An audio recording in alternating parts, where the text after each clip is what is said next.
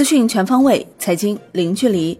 各位听众，早上好！今天是二零一九年五月二十四号，星期五，欢迎收听陆家嘴财经早餐。宏观方面，商务部表示，注意到近期美方频频使用长臂管辖措施打压中国企业，敦促美方停止错误做法，为两国企业开展正常的贸易与合作创造条件。中方将采取必要措施，坚决维护中国企业的合法权益。中方已就美方对华为出口管制措施进行严正交涉，对美方这种霸凌主义的做法，最好的回应就是中国企业继续发展壮大。央行公告称，目前银行体系流动性总量处于合理充裕水平。五月二十三号不开展逆回购操作，无逆回购到期。当天，Shiba 涨跌互现，短端品种小幅下行。二零一九清华五道口全球金融论坛将于五月二十五号至五月二十六号召开，郭树清、陈雨露等将出席论坛并发表主旨演讲。外管局副局长陆磊将发布二零一九中国金融政策报告。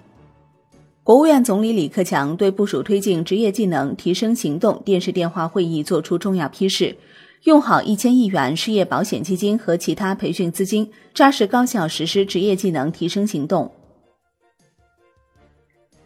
国内股市方面，A 股单边下行，上证综指收盘跌百分之一点三五，深证成指跌百分之二点五六，创业板指跌百分之二点五一，创三个月新低。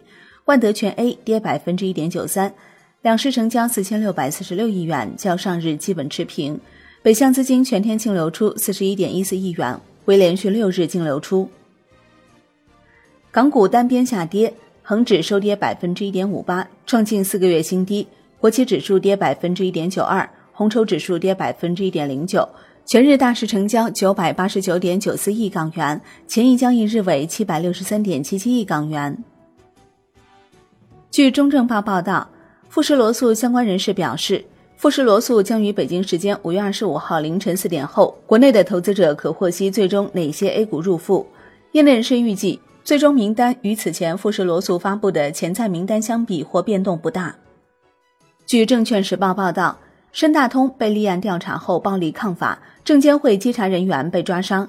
在证监会稽查人员前往深大通送达立案调查通知书时，公司相关人员拒绝接收，并对稽查人员进行人身和言语上的攻击。此前，深大通多次发布涉足工业大麻消息后，深交所五月二十二号晚间对该公司下发关注函。微博第一季度净利润一点五零四亿美元，同比增百分之五十二，市场预期为一点一四一亿美元。预计第二季度净营收四点二七亿美元到四点三七亿美元，不及市场预估的四点八一八亿美元。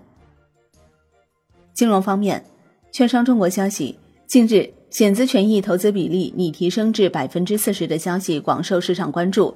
从保险业内了解到。目前这一政策调整信息，官方尚未正式向保险行业发布。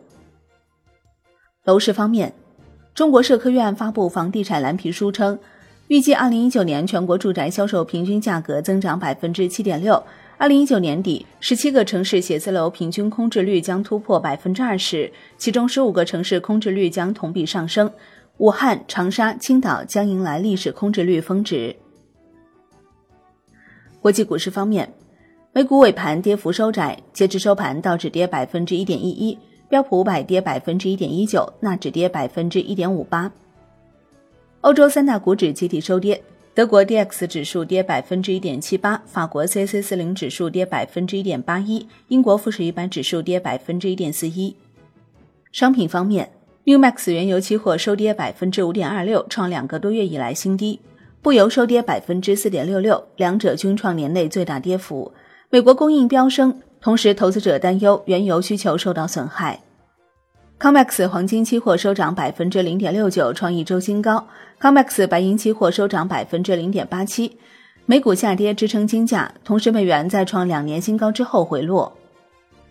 伦敦基本金属涨跌不一，其中 LME 七铜、LME 七铝、LME 七锡、LME 七铅收涨，LME 七锌、LME 七镍收跌。国内商品期货夜盘多数下跌，其中焦煤、纸浆收涨。债券方面，国债期货震荡走高，尾盘上冲后回落。十年期主力合约收涨百分之零点二二，五年期主力合约涨百分之零点一六，两年期主力合约涨百分之零点零二。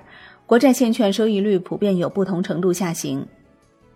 外汇方面，在岸人民币对美元十六点三十分收盘报六点九一九零，较上一交易日跌一百二十二个基点，刷新二零一八年十一月三十号以来新低。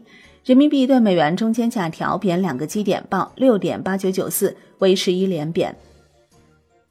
央行副行长刘国强表示，受中美经贸摩擦影响，人民币汇率出现一定幅度贬值。应当说，汇率对市场预期有所反应，是市场经济的内在逻辑，也是汇率发挥宏观经济和国际收支自动稳定器作用的体现。虽然汇率出现一些偶发性超调，但市场状况是平稳的，没有也不允许出事。好的，以上就是今天陆家嘴财经早餐的精华内容，感谢您的收听，我是林欢，我们下期再见喽。